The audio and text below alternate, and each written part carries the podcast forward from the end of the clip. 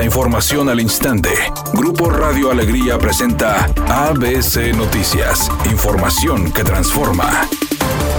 ¿Qué tal? Muy buenas tardes, esta es la información. Al denunciar que han sido víctimas de violencia política en el Congreso, las diputadas de Movimiento Ciudadano demandaron a los legisladores acciones afirmativas para prevenir estas prácticas. Iraís Reyes, en nombre de las mujeres de su bancada, presentó un punto de acuerdo para prevenir la violencia política como la sufrida la semana pasada, cuando el coordinador del PAN, Carlos de la Fuente, se refirió a ellas de forma despectiva llamándolas niñas. Las diputadas Tabita Ortiz, Daniela Puente, Sandra Pámanes, Norma Benítez y la misma Reyes subieron a tribuna portando camisetas con la leyenda No soy niña, soy diputada.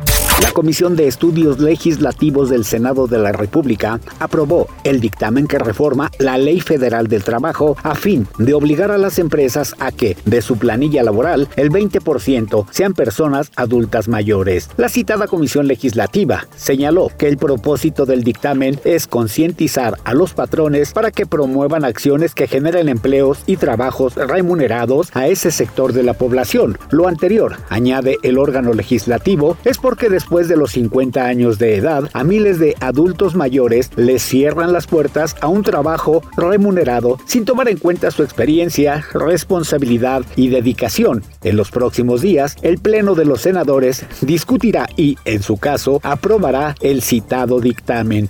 Editorial ABC con Eduardo Garza.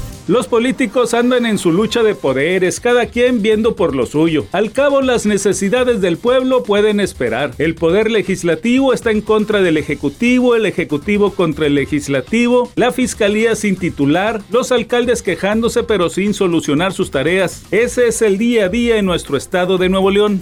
ABC Deportes informa, los 49 de San Francisco se fueron sumamente complacidos de lo que fue la experiencia de estar en la ciudad De México. No solamente por el hecho de ganar el partido, porque además lo hicieron de una forma contundente, sino por la manera como la afición mexicana lo recibió. Dijo el Shanahan, el entrenador en jefe, que prácticamente se sintieron en casa jugando de locales. Y créamelo que probablemente no exageró. Había la misma cantidad de 49 en el estadio que cuando juegan allá en su casa.